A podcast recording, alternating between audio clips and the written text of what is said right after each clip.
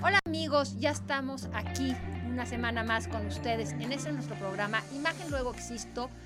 Eh, hoy tenemos un gran invitado, pero antes de empezar, quiero platicarles que traigo una falda hermosa del Palacio de Hierro, siempre eh, tan atentos, Chester and Peck me la prestaron, entonces sentada no se ve, pero revisen eh, en las fotografías, porque la verdad es que vale la pena una falda preciosa que la conjugué con una playera mía muy sencilla, pero la falda es todo el look. Entonces, muchas gracias Palacio de Hierro por todas las semanas estar acompañándonos. Y hoy, como les platicaba, tenemos a Gualberto Tenorio. Hoy vamos a hablar de cómo impacta la nutrición en tu imagen, un tema muy importante que todos tenemos que estar muy pendientes. Perdón. Eh, Gualberto es psiconutricionista psiconutricionista, licenciado en psicología en la Universidad Nacional Autónoma de México y licenciado en nutrición por la Universidad Tecnológica de México. Él es especialista en los temas de adicción a la comida y a la alimentación. Ha participado en TEDx Polanco, brinda cursos, conferencias, talleres para mejorar la salud y la productividad. Y, Gualberto, gracias por estar acompañándonos. Carolina, todo lo contrario, muchas gracias a ti por la invitación. Es un gusto y eh, hablar de nutrición, a mucha gente se nos para los pelos, y en especial las mujeres que, toda la vida andamos peleando con este tema. Platícanos un poquito porque creo que tenemos algunas malconcepciones ahí. Bueno, mira, la nutrición como tal debería de ser parte de nuestra vida diaria. Desafortunadamente, hemos perdido el sentido de la alimentación y estamos obedeciendo la mayor parte del tiempo los antojos, ¿sí? a lo que le llamamos hambre emocional. Es comer para otorgarnos una compensación emocional, para sentirnos bien. Se nos olvida que el alimento principalmente debe nutrirnos, ya que si le apostamos a esta actividad, te garantizo que la mayoría de las enfermedades crónico-degenerativas que hoy están matando mucha gente no existirían. No, es definitivo. Entonces, agradezco el espacio y ojalá que todo esto que, platiquemos pueda generar conciencia de lo importante que es entender que la comida puede ser nuestro mejor aliado, quien nos va a otorgar salud. Ok, y creo que esa es la parte importante, el, el entender qué es lo que, perdón, lo que nos otorga salud y no estarnos peleando o caer en ese círculo que bien dices, esta parte emocional y satisfacer eso, me siento mal, ¿cómo? Me siento bien, ¿cómo? Celebro cómo. Claro. esa parte que hemos hecho y muchas veces también con nuestros hijos es cómete la sopa porque si no siente mamá que no la quieres. Exacto. Desde ahí empieza esta parte. ¿Cómo lograr tener este balance de entender que esta, esta nutrición sana? Mira, voy a volver a retomar este punto que, explicas. Nuestra relación con la comida se da desde los primeros días de nacido. ¿sí? En el momento en el que nuestra madre nos da de comer, en, ese, en esa actividad se involucran un torrente de emociones.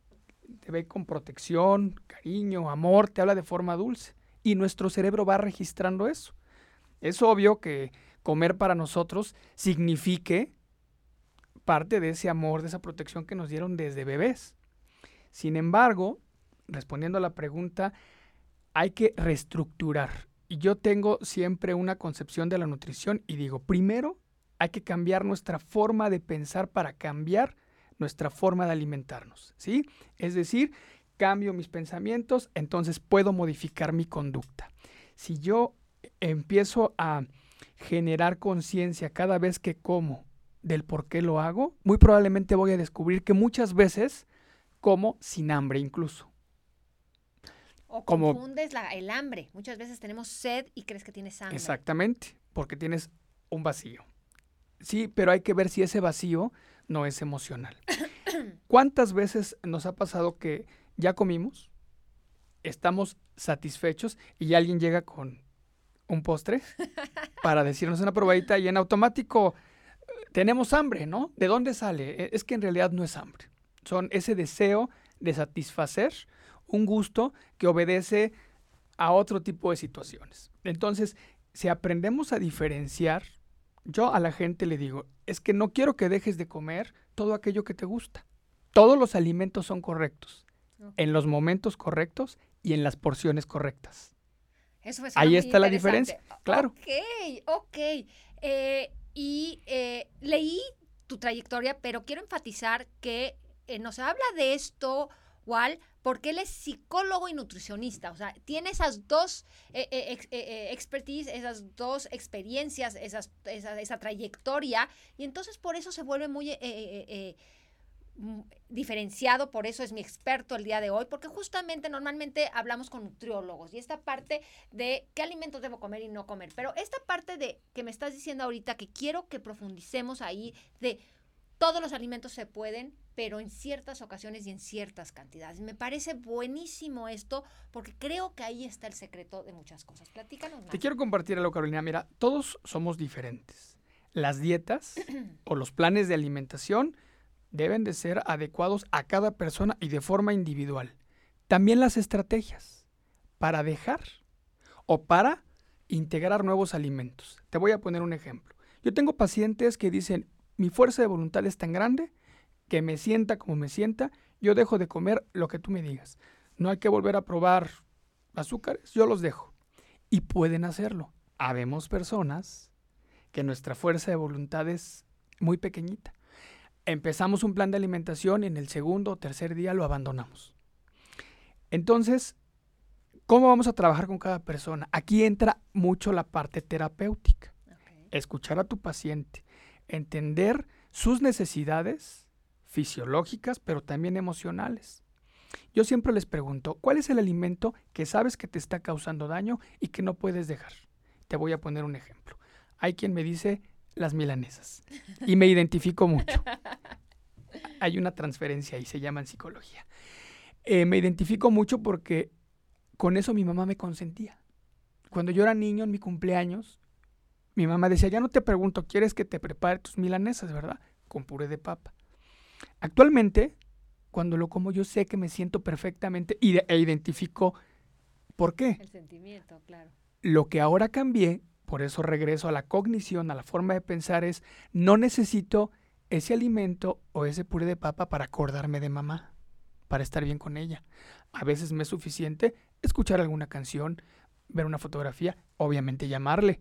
Y estoy en esa conexión directa emocional con ella sin necesidad de ir a la comida, porque no recomiendo comer cosas fritas o empanizadas todo el tiempo. Si de vez en cuando lo hago, no va a pasar nada.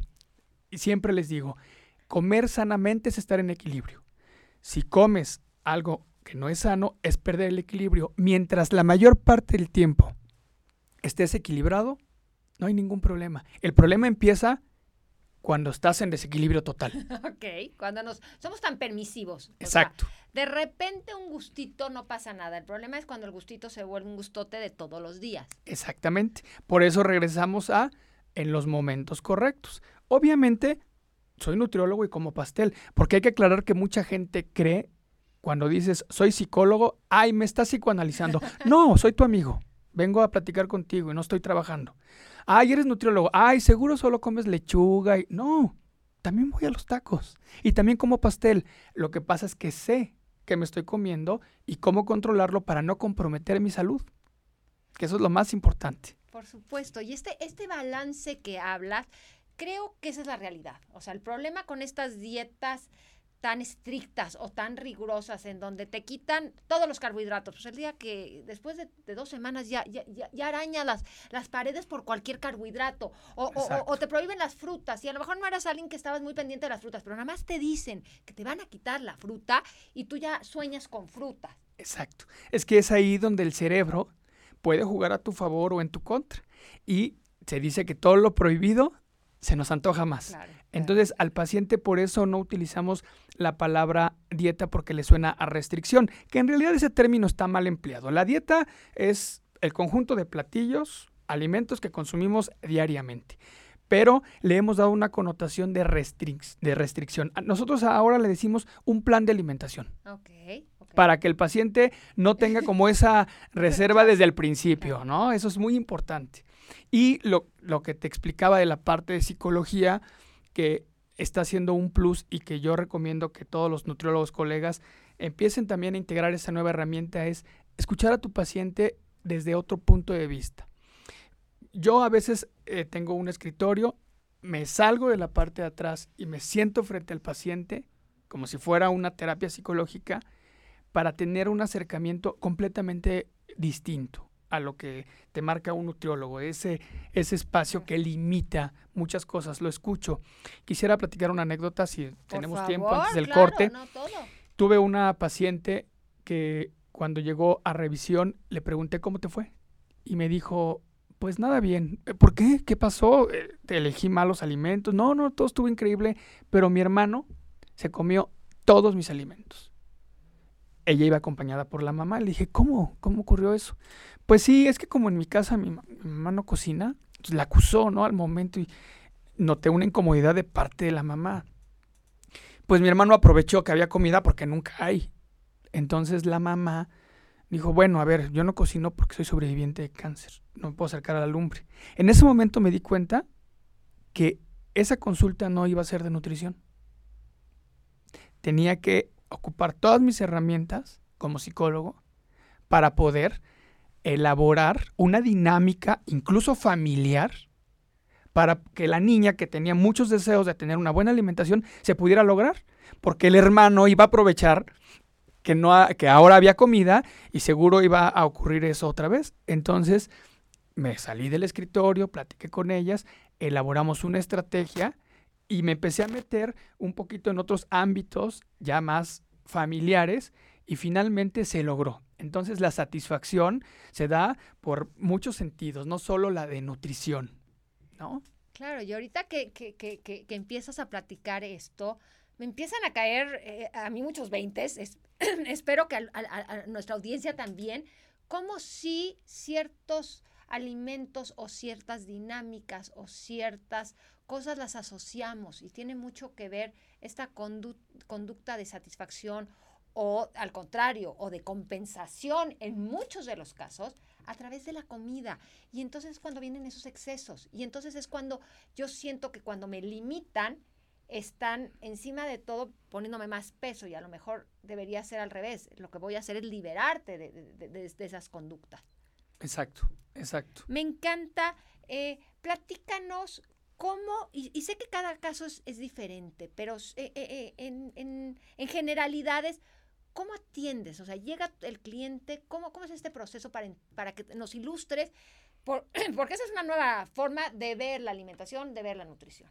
Sí, obviamente les hago una historia clínica. A mí me gusta mucho que desde la primera consulta el paciente me lleve estudios bioquímicos, porque puedo interpretar y es importante saber cómo está de triglicéridos, colesterol, glucosa, porque, ojo, y esto es súper importante, la gente a veces hace dietas restrictivas sin saber si está desnutrido, aunque tenga sobrepeso, o hace dietas para poder ganar masa muscular, por ejemplo, les empiezan a dar muchísimos hidratos de carbono y resulta que no sabían que tenía descontrolada la glucosa.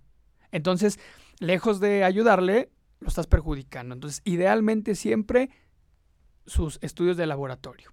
Hago una historia clínica para conocer sus antecedentes familiares, si no hay enfermedades importantes, porque muchas, y sabemos que en México, por ejemplo, la diabetes es una carga genética que traemos, hay una predisposición importante para también tomar en cuenta la alimentación de la persona.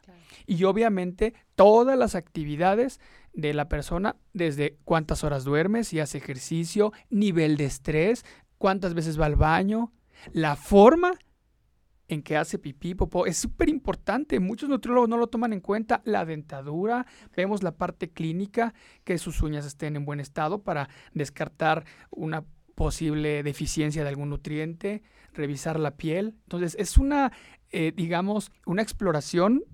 Muy minuciosa. exactamente. Pero sobre esa historia clínica, sobre esa plática, siempre atentos, porque te arrojan datos que tienen que ver cuando les preguntas con quién vives, quién guisa en tu casa, vas al mercado, compras en el súper. Yo tengo pacientes que todo va muy bien hasta que me dicen, todo lo compro industrializado, es decir, enlatado, este, con edulcorantes, con conservadores, porque así lo man es que por ahí no va el asunto. Y, no hemos llegado, no somos tan hechos, pero hay mucha gente que sí por practicidad compra estas, estas eh, eh, prehechos de congelador que se meten en microondas que creo que son así como que terroríficos, nada nutritivos. Si no se echa a perder en un año, puedes pensar lo peor. O sea, ¿qué tendrá, qué tendrá que puede conservarlo tres, cuatro, hasta cinco años? Entonces, ese tipo de cosas idealmente hay que evitarlas son herramientas que se pueden utilizar. Entiendo que el ritmo de vida que llevamos, muchas veces necesitamos tener cosas que nos faciliten, que nos simplifiquen la vida. Sin embargo, en la medida en la que sea posible, siempre lo más natural. Ok, pues me encanta lo que estoy oyendo. Eh, quiero dejar picado a nuestro público. Ya nos viste la primera fase de reconocimiento. Vamos a ir un corte, entonces dejamos pendiente continuar. Ya vimos la primera fase de reconocimiento, esta parte eh, de diagnóstico físico eh, que haces y eh, yo quiero hacer la invitación de que todos los jueves estamos aquí en nuestro programa. Vamos a ir a un corte, pero regresamos. Estamos en Imagen Luego Existo con nuestro nutriólogo psicólogo una visión nueva de cómo llevar esta nutrición, cómo darle balance, cómo hacernos sentir bien y cómo vernos bien. No se muevan, regresamos. De nuevo.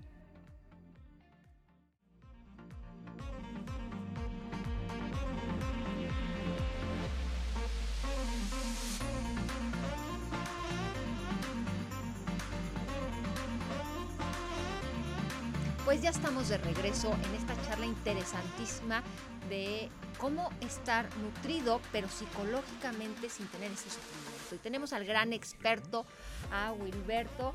Me encanta lo que estás hablando. Ya, ya nos dijiste antes del corte de cómo haces este reconocimiento de salud, cómo nos presentamos. ¿Qué pasa después? Bueno, una vez que identificas una problemática, y vamos a poner la parte psicológica, que el paciente está anclado a ciertos alimentos porque le otorgan una compensación emocional, le hacen sentir contento, le hacen sentir eh, muchas veces tranquilo. ¿Cómo quitárselo? Si le hace sentir tan bien. Bueno, pues viene la estrategia. Hay que hacer mucha conciencia con el paciente qué otras cosas pueden hacer que él se sienta igual de bien, con qué otras cosas. Y le pongo muchos ejemplos. Promover la lectura, un paseo en bicicleta, ver una película, escuchar música, bailar. O sea, hay muchísimas cosas. Y muchos pacientes llegan a decirme, descubrí que no solo me da lo mismo, sino mucho más. Ahora que empiezo a bailar, me siento muy bien, me siento contento, ya no tengo la necesidad de buscarlo en el pan, por ejemplo. Otra estrategia y que tiene más que ver con la parte de nutrición, no tan, tanto la psicológica, es cambiar los alimentos por algo muy parecido, pero que no comprometa nuestra salud. Voy a poner nuevamente el ejemplo del pan. Yo tengo muchísimos pacientes que dicen, porfa, no me quites el pan, es que no puedo vivir sin él. Y hacemos negociaciones para irlo quitando gradualmente. O, como decía, cambiarlo. Preparamos nuestras galletas de avena o nuestros hotcakes de avena. La receta es muy fácil y quedan deliciosos. Y le puedes poner un poco de mermelada que te sepa dulce, que te sepa rico, que, que te otorgue al sentido del gusto casi lo mismo que el pan. Pero no es lo mismo comer avena, que es un hidrato de carbono complejo, a comerte un pan donde a veces viene con azúcar glass, chocolate y todo esto que nos encanta, la verdad es que nos encanta. Y te voy a poner mi caso. Yo actualmente disfruto de un pan tal vez una o dos veces al mes. Y cuando lo disfruto es sin culpa, porque hay que aclarar, come sin culpa. Porque a veces hace más daño comer con culpa, aunque sea en dosis mínimas. Pero ya no hago lo que me enseñaron en casa. El desayuno con pan y la cena con pan. De eso hacerlo una o dos veces al mes, no pasa absolutamente nada. Entonces, aquí a los pacientes, en el plan de alimentación, hay comidas libres, donde se les permite comer las cosas que, disfrutan. Y ¿sabes qué pasa, Carolina? Que muchas veces cuando empiezan a habituarse a la nueva dieta, la gente me dice, oye, ahora ya no se me antoja. o sea, sí, sí.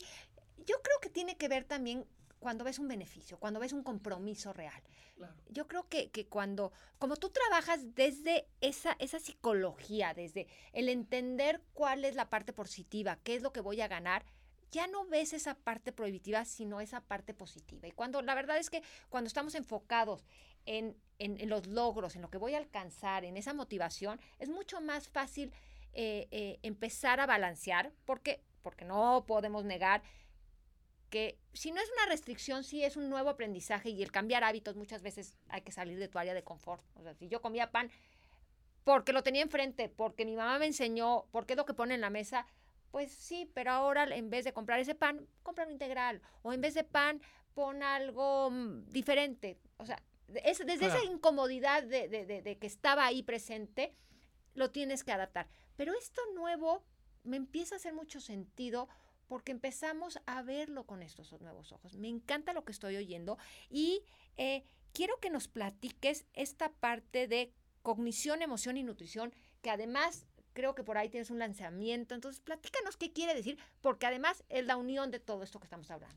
Claro, la cognición, los procesos cognitivos, eh, vamos a tratarlo de explicar de la manera más sencilla. ¿sí? Nuestros pensamientos se dan por estímulos del exterior, es la interpretación que le damos a todos los estímulos. Cuando vemos la comida, es un estímulo y salivamos. De ahí es que se puede ligar al experimento que hizo Iván Pavlov. Claro. ¿no? Algunos lo conocerán, los que no. El perrito al que le tocaban una chicharra, le ofrecían comida, se demostró que el perrito salivaba cada vez que veía la comida. Después asoció la chicharra con la comida y cuando sonaba la chicharra, aunque no estuviera la comida, salivaba. ¿Y qué crees, Carolina? Que eso es parte de la mercadotecnia, porque nos presentan el paquetito de galletas y estamos salivando aunque la veamos en una imagen por televisión o en un espectacular. Que vamos por la calle, ves la imagen y uno dice, ay, se me hizo agua la boca. ¿Y qué tal el payaso que está ahí arriba con los arcos dorados? Exacto. Que a los niños lo que les vendes es la cajita esta, que lo que le vendes es el juguete, o sea, ni siquiera la alimentación, pero hay todo este proceso de asociación. Ah, está, ahí está asociada la diversión a la comida, que realmente no es comida. Ese es otro tema para otro programa. Sí, la comida industrializada, la comida chatarra, pero nos van asociando todo eso. Esa es la parte cognitiva. Ya hablamos un poco de cómo cambiarla, es hacer un nuevo aprendizaje, nada más. Y la emoción. La emoción es todo aquello que sentimos cuando nos llevamos a la boca cualquier alimento, ¿no? El que sea. Porque también el hecho de que no nos guste, porque estamos hablando de todo lo que nos gusta, pero ¿qué hay de lo que no nos gusta? ¿Se han puesto a pensar cuántas veces de manera inconsciente rechazamos un alimento porque quizá la primera vez que lo probamos hubo una pelea en casa? Muy fuerte. Y, te, marca. Claro. incluso se ha, se ha, visto que mucha gente es intolerante a ciertos alimentos y no entienden por qué. Y empiezas a ser muy, este, eh, muy claro con el paciente de lo que está pasando y empiezas a explorar, a explorar y te das cuenta que ese alimento lo tiene asociado a un problema en casa. ¿No? Y por eso no lo tolera. Y a todos nos ha pasado también que dices, un día me cayó mal el pollo y nunca más lo, lo, lo pude probar. Entonces, no es que tu cuerpo haya perdido la capacidad de metabolizarlo, es que ya no estás listo para volverlo a probar. Cuando hacemos conciencia de todo eso, es como reaprender, como quitar todo lo que tenemos programado y estás reprogramando al cerebro para poder estar dispuesto a probar aquellos alimentos que no probabas. Les voy a platicar una experiencia. Yo no sabía cuánto me gustaba el nopal. Porque yo lo tenía asociado esta consistencia muy babosa. Entonces decía, no, qué horror y que mis abuelitos lo comían muchísimo y no me gustaba, o sea, simplemente decían, no, qué asco. Después, en mis eh, deseos por lograr una figura más estética, en mi plan de alimentación estaba el nopal. Estaba tan comprometido que dije, si me dicen que me coma el pollo con todo y plumas, me lo voy a comer, ¿no? Yo estaba muy comprometido porque yo quería hacer una modificación corporal, Ok. o sea, verme muy estético. ok. Dije, me lo voy a comer. Años después de esta experiencia del nopal baboso, encontré que el nopal me encanta. Y ahora lo disfruto. Y es real, ¿no? Porque la gente dice, ¿cómo te lo comes eh, de, esa forma? Y les hago a veces broma, ¿no? Le digo, es que pienso que son hot cakes, ¿no? ¿Te fuiste al exceso? Realmente no. El nopal me gusta. Me gusta mucho. Entonces, he visto en muchos de mis pacientes que viven ese proceso que yo viví y me emociona mucho que vengan y me digan, oye, no sabía que me gustaba la avena. Porque le dices avena y dicen, ay, no, ese cereal no. Yo estoy acostumbrado al del gallito, ¿no? o al del elefantito. claro. Les pones el cereal, este, como la, la avena con un poquito de amaranto y todo, y están renuentes. Después que empiezan a realmente a, a- a probarlo y todo, dicen, me encanta. Entonces, ahí volvemos a lo mismo. Estás haciendo una reestructuración a nivel cognitivo, cambiando las emociones que se sienten y obviamente tiene un impacto en la nutrición. Por eso estos, estas tres áreas están, estos tres sistemas están completamente ligados. Ok, y creo que de ahí va a partir el nombre de, todo un sistema que traes. Platícanos un poquito de, de- de- de esto. Eh, bueno, eh, con la cognición, la emoción y la nutrición, que es algo que estoy manejando, vamos a tener ya muy próximo una clínica que se llama COENI, que es justo la definición de estos tres eh, rubros que voy a abarcar. Sin embargo, ahorita eh, estoy dándole un poquito de eh, importancia también y aprovecho que estoy aquí en tu programa porque Por quiero favor. una asesoría. Eh, tuve la oportunidad, les quiero contar que tengo también un programa de radio y estoy en una sección de televisión. Entonces estamos es- promoviendo a Gualberto Tenorio como psiconutricionista que posteriormente tendrá una clínica de atención. Sin embargo, ahora que estamos eh, o que estoy trabajando con toda esta parte que tiene que ver con mi persona en el aspecto profesional, también estoy muy contento. Es un reto, la verdad es que es más fácil hablar de los conocimientos que tienes que estar en la conducción, lo cual admiro mucho de ti. La verdad es que no es, no es nada sencillo. Bueno, pues eh, ya sabes que los micrófonos siempre están abiertos. Nos encanta lo que estamos escuchando. ¿Cómo son estos procesos? Ya nos hablaste del proceso en sí, ya nos hablaste de- de- de cómo son estos tres aspectos. ¿Cuánto toma, cuánto tiempo toma? ¿Cómo es el proceso? ¿Es muy largo, es muy corto? Depende de la persona. Claro. ¿Cómo es? Y Sí, yo sé que puede ser muy particular, pero... Depende de cada persona. Ok, hay muchísima gente que generamos un cambio muy rápido, pero también, y es válido, no hay que frustrarse, podemos volver a caer en nuestras conductas anteriores. Yo tengo muchos pacientes que están comprometidos un periodo de tiempo largo y de repente, inexplicablemente, caen en las mismas conductas que tenían. Afortunadamente, y está demostrado en cualquier adicción, porque yo hablo mucho de la adicción a la comida, ¿eh? adicción a ciertos alimentos, adicción a ciertas conductas. Está demostrado que regresar a la parte positiva es más fácil que la primera vez. ok. Entonces, cuando llegan y me dicen, es que ya eché todo a perder, le dije, no, tranquila o tranquilo. Todo lo que hicimos te sirvió, aprendiste, vamos a regresar a ese punto. Va a ser más fácil que la, primera, vez. Y sí, eh, en automático como que les vuelves a prender la luz, se sentían a lo mejor en un mundo oscuro y dicen, claro. Y si lo que logramos antes en tres o cuatro meses, seguramente ahora se va a lograr en un mes.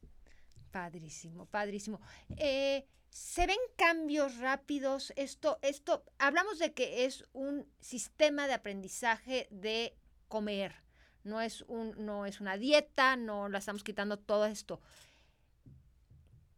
Y hablas de esta parte psicológica. Los cambios creo que es lo que más motiva. O sea, cuando hablamos de nutrición, cuando eh, hablo de, de- de balance, creo que un factor muy importante son ver resultados. Y sé que es muy particular, pero, pero, pero en una generalidad, se ven rápido, se ven lento, que también es una palabra difícil, pero a lo mejor me quieres decir, bueno, en, en estos procesos se ve en una generalidad, porque sé que es particular, pero en una generalidad en dos semanas, en tres semanas, en un mes, en cinco meses. Háblanos un poquito de, de, de- de dónde tomo yo ese estímulo. La parte física se dice que los tres primeros meses son los determinantes y es cuando vas a notar los cambios más evidentes. Tú puedes notar cambios desde la primera semana. ¿Te acuerdas que te platiqué que preguntamos al paciente cómo va al baño, Claro. el número de veces y todo eso? Desde ahí la vida al paciente le empieza a cambia. cambiar Ok. sus horas de sueño y todo eso. Él lo nota desde la primera semana. Físicamente el paciente lo puede notar algunos desde los primeros 15 días, el primer mes. La gente lo va a empezar a notar a los dos o tres meses. Cuando las personas te dicen, oye, ¿qué te haces? ¿Te ves muy bien?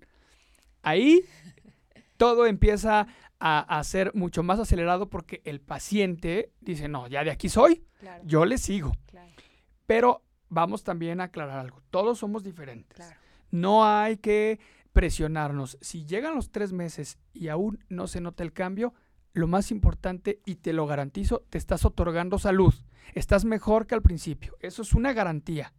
Deja que la parte estética llegue en el momento en el que tenga que llegar por consecuencia de darte salud. Y siempre les digo, recuerda que los cambios rápidos también rápidamente se pueden ir.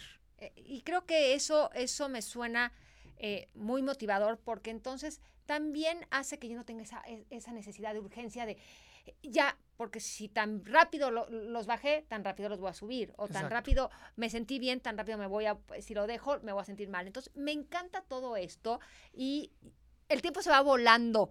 Eh, vamos a ir a otro corte y vamos a regresar para que nos siga nuestro experto hablando de todo eh, eh, estos consejos de cómo se puede lograr. No se muevan, recuerden, estamos hablando de nutrición, de psicología, de cómo verte bien, cómo impacta esta parte de nutrición con tu imagen. Regresamos en un momento.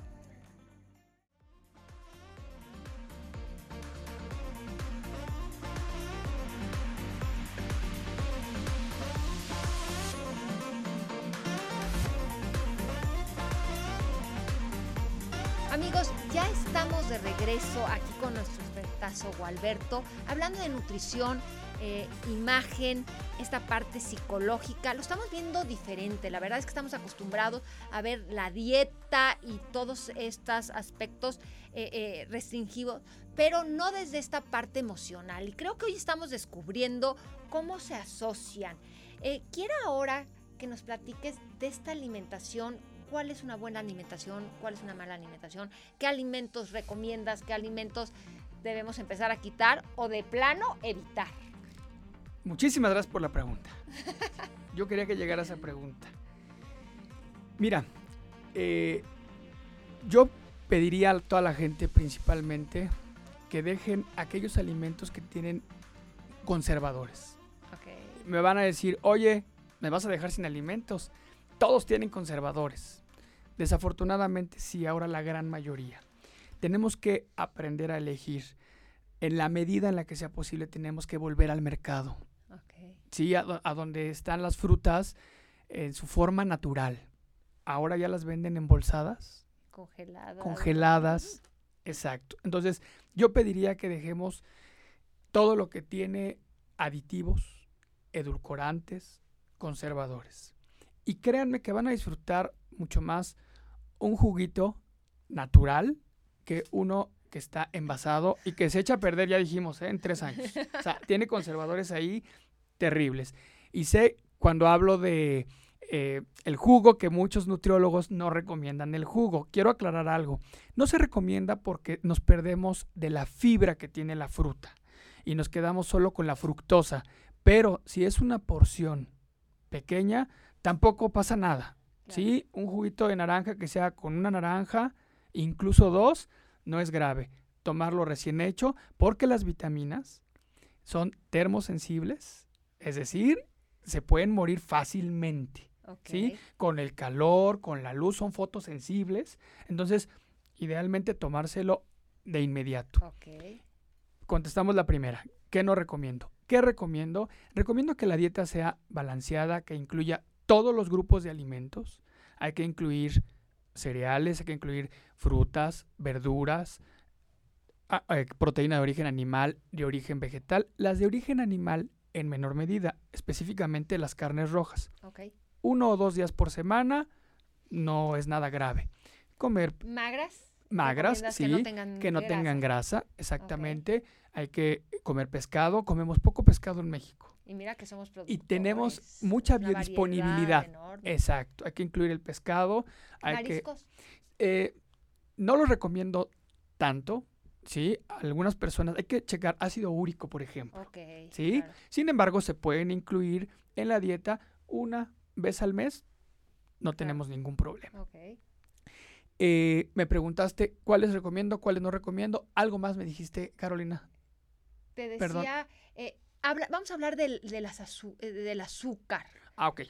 Ok, bueno. La azúcar eh, no, no es el diablo, ¿eh? No es el Menos diablo. mal. No es el Qué diablo. buena noticia. Ojalá pudiéramos utilizar la azúcar mascabado, Ok. ¿sí? Que tiene fibra, porque la azúcar entre más refinada esté, que es el caso del azúcar glass, provoca picos de insulina en nuestro cuerpo. ok. Esos picos de insulina, la insulina es una hormona que se eleva para tratar de meter la glucosa que está en nuestro cuerpo a la célula, pero los picos de insulina constantes es lo que nos hace eh, estar predispuestos a desarrollar primero prediabetes y después, desafortunadamente, diabetes. Entonces, con moderación, azúcar con moderación, y ahora también se puede utilizar eh, algún otro edulcorante que hasta el día de hoy se ha visto que es muy noble, que es el stevia. Esta planta que también endulza, que es natural y que afortunadamente no nos provoca estos picos de insulina que, de los que hablamos de- del azúcar.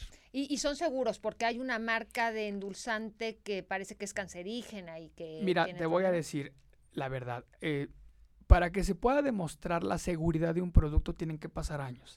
Al día de hoy, el stevia es un producto seguro, pero También. ¿qué crees que el Splenda hace 10 años dijeron que era seguro Era seguro y después y ahora que no. resulta que no? Ok. ¿Sí? Y el, el stevia apenas está, se está creyendo que sí, pero no se ha Exacto. aprobado esos 10 años necesarios. Vamos a esperar. Esperemos que todo y esté esperemos porque es el sustituto que nos dieron contra el Splenda. bien. Exactamente. Es el que tenemos, que aparte endulza bien, porque hay algunos como que amargan, a otras personas son como Sí, muy sensibles a lo que claro, tienen los claro. edulcorantes y les deja un sabor extraño. Entonces, ojalá, ojalá porque es una buena herramienta. Yo lo recomiendo a mis pacientes y siempre les digo con moderación. Yo aprendí, y justo cuando llegué aquí a tu programa, me invitaron un tecito, yo lo tomo sin azúcar. ok. Y les invito a mis pacientes siempre que lo hagan. Dicen, pero ¿a qué me vas a ver? Le dije, ¿de qué te lo vas a tomar? ¿De manzanilla? Te vas a ver a Una manzanilla. Y, y- y bien dices, ¿por qué le echamos el endulzante?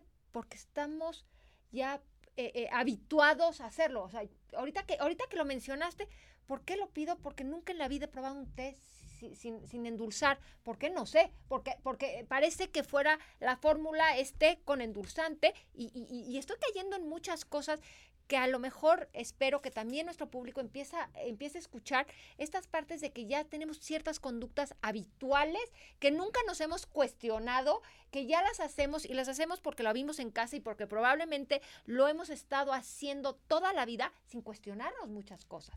Yo empecé con el agua de limón, que decir sin azúcar, Ok. con la de Jamaica. Actualmente, el té sin azúcar. Y me gusta. Y he logrado que muchos de mis pacientes, después de un tiempo, me digan, tenías razón. claro. Ahora me tomo un té, si le pongo azúcar, me sabe Exacto, azúcar. Claro, claro. Sí, porque además hay que permitir que las pupilas se acostumbren. Tenemos ese mal hábito relacionado a que no me sabe. Sí, pero dale la oportunidad. Y dale la oportunidad porque va, va a haber un beneficio. Entonces, esta parte me encanta lo que estoy oyendo. Es la primera vez que veo como alguien que va a hablar de la nutrición, de hábitos, porque además a- la imagen, eh, la, la alimentación son hábitos y muchas veces son hábitos que ya llevamos y que no nos dan resultado y que eh, no sabemos cómo romperlos, no sabemos cómo mejorar nuestra imagen. Y hoy que estás hablando de imagen, nutrición y que estamos cayendo en estos hábitos y cómo mejorarlos, me encanta, Wal. De verdad, está siendo eh, eh, muy informativo, muy de abrir los ojos. Yo estoy, yo estoy impresionada en, eh, yo te conozco de, de hace un rato, les platico, trabajamos juntos eh, eh, en el TED yo estuve coachándolo, pero y, yo sabía lo que hacía Wal, pero nunca había caído en, en, esta parte de la importancia de la nutrición vista desde el aspecto psicológico. A mí me están cayendo muchísimos 20, estoy entendiendo muchísimas cosas. Voy a probar muchas cosas, Wal. Platícanos de eh, dónde se puede, te pueden encontrar, qué más pueden oír de ti, cómo pueden saber de, de, de, de esta, de este nuevo lanzamiento que vas a tener. Pues mira, eh, yo estoy ubicado en Héroes del 47, número 59, en la colonia San Mateo, en la alcaldía Coyoacán. Ok. Voy a dar mi número. Por favor. Es el 55 27 55 45 73 y me pueden encontrar en Facebook como Gualberto Tenorio psiconutricionista. Yo estoy comprometido con dar información. Dicen que el conocimiento es poder, pero también lleva una responsabilidad y ahora que tengo la oportunidad de manejar toda esta información, me gusta llevarla. Así que si alguien está interesado en llevar todo esto a su organización, escuela, lo que sea, no duden en contactarme. Me encanta la idea de poder estar frente a la gente para generar conciencia. Y sabes algo muy importante, y no quiero dejarlo pasar, nosotros tenemos que hacer sacrificios, esfuerzos, reestructurarnos, cambiar la forma de pensar, porque aprendimos y llegamos a una edad adulta en donde puede ser más difícil. Pero ¿sabes con quién es más fácil? Con quienes están aprendiendo apenas, aquellos que dependen de nosotros, los niños. Entonces, les digo, no le des lo que a ti te dieron, porque lo que nos dieron, mira cómo nos tiene. Nos tiene a muchos enfermos o a otros estamos a un suspiro de la enfermedad. Entonces, ahorita es momento de accionar en estos pequeños, de ayudarlos a que aprendan cosas positivas con relación a la comida, ¿no? Pues ahí me abres un campo de oportunidad, Wal. Eh, quiero hacerte la invitación para que vuelvas pronto. Creo que esta parte de hablar de los niños, de la alimentación, la imagen la, enfocamos mucho en esta parte de nosotros, pero creo que esta parte que dices es esencial, el poder prevenir, esta parte de, de, cuidar la imagen de nuestros hijos. Y creo que aquí te, te, te, hago esta invitación para que regreses. Me encanta lo que estás eh, eh, exponiendo. A mí me abres los ojos en muchos temas. Espero que la gente también esté interesada, que se comunique contigo. Ya dice su teléfono, ya eh, dónde está tu consultorio, tus redes sociales. Síganlo y a la vez yo también quiero agradecerte esta, el que hayas estado aquí, el que hayas compartido todo esto. La verdad es que ha sido un programa padrísimo y no me queda más que seguir invitando a todo nuestro público que como hoy jueves eh, tienen una cita cada semana aquí en Imagen Luego Existo, donde vamos a tocar todos estos temas de interés para ustedes. Si hay algo que de lo que no hemos hablado y quieren saber, déjenoslo saber, escriban. Yo tengo mis redes sociales. En Facebook estoy como Carolina Bejar, Estrategias en Imagen. En mi Twitter, eh, arroba Carolina Bejar. En mi Instagram, Carolina Bejar. Y también me pueden buscar en mi LinkedIn. Estamos en todas las redes sociales donde tratamos de darles mucho contenido, mucha información. Y recuerden, todos los jueves los espero aquí. Tienen una cita conmigo. Gracias y hasta la próxima.